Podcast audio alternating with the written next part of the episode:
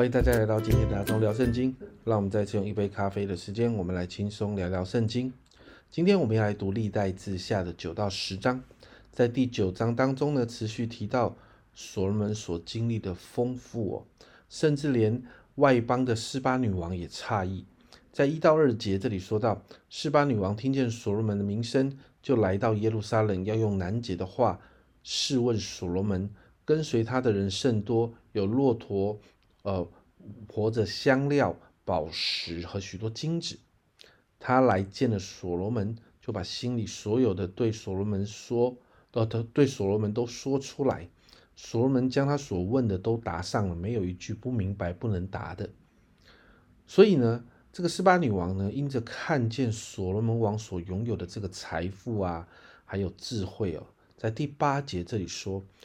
斯巴女王这样说：“耶和华你的神是应当称颂的，他喜悦你，使你做他的国位，为耶和华你的神做王。因为你的神爱以色列人，要永远坚立他们，所以立你做他们的王，使你秉行公义。”我们就再一次看到，让外邦人哈这个所罗王的丰富，让外邦人看见这一位神是给人祝福的神哦。接着。我们就看到所罗门王极其的丰盛，有各样的金银财宝啦，还有珍禽异兽都来到他的王国的里面哦。那在二十节哦，所罗门王一切的引器都是金的，利巴嫩林宫里啊，一切的器皿都是金金的。所罗门年间银子算不了什么。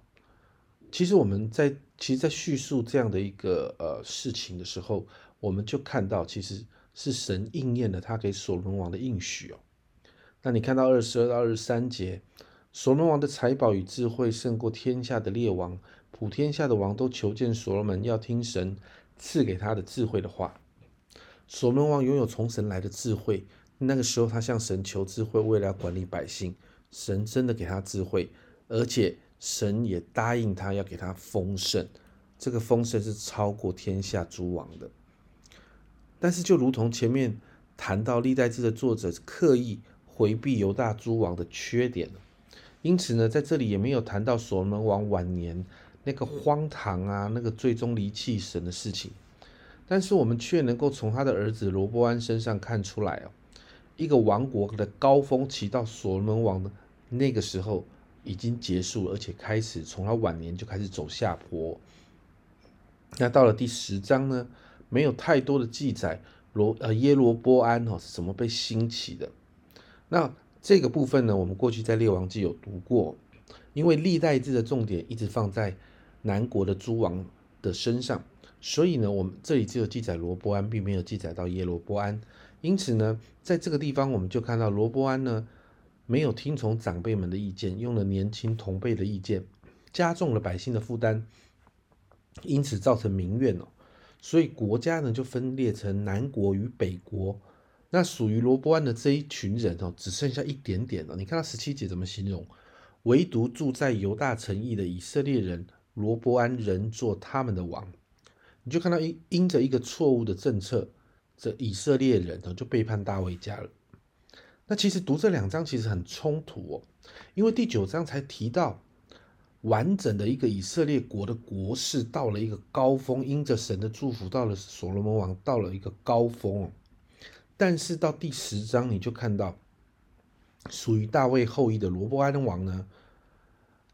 只那个那个声势哦，跌到，只做这些住在犹大支派城邑中的王啊。原因出在哪里？其实就是历代志没有提到，但列王记却谈得很清楚的那一个部分。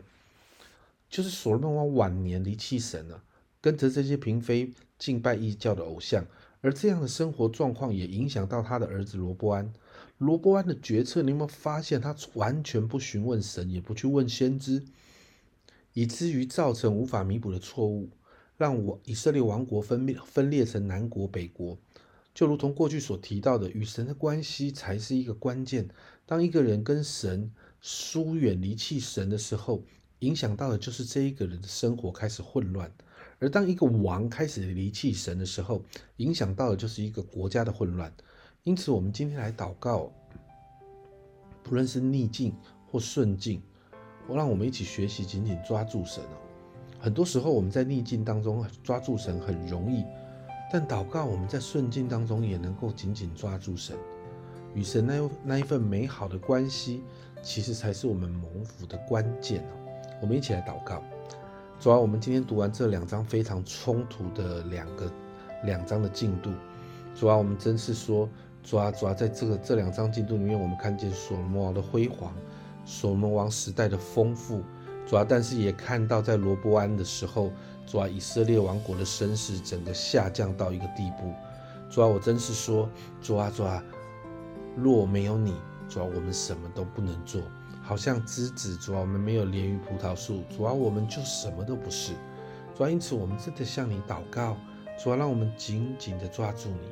主要，是的，紧紧的抓住你，主要，不论在逆境，更是祷告在顺境，主要，我们也要紧紧的抓住你，好像大卫一样，主要，主要，当我们抓住你的时候，主要，我们就知道，主要，我们能够有祝福，主要，我们能够有一点点的成就，主要，都是因为你，主要，因此我们向你祷告。主要让我们的心，主要让我们全然的、完全摆放在你的面前，主要让我们真是随时随地的抓住这位爱我们、赐福给我们的神。谢谢你这样祷告，奉耶稣的名，阿门。家人们，让我们顺境逆境都要抓住神，与神有好的关系才是蒙福的关键。别忘了，每一天都要跟神有亲密的关系。这是阿忠聊圣经今天的分享，阿忠聊圣经，我们明天见。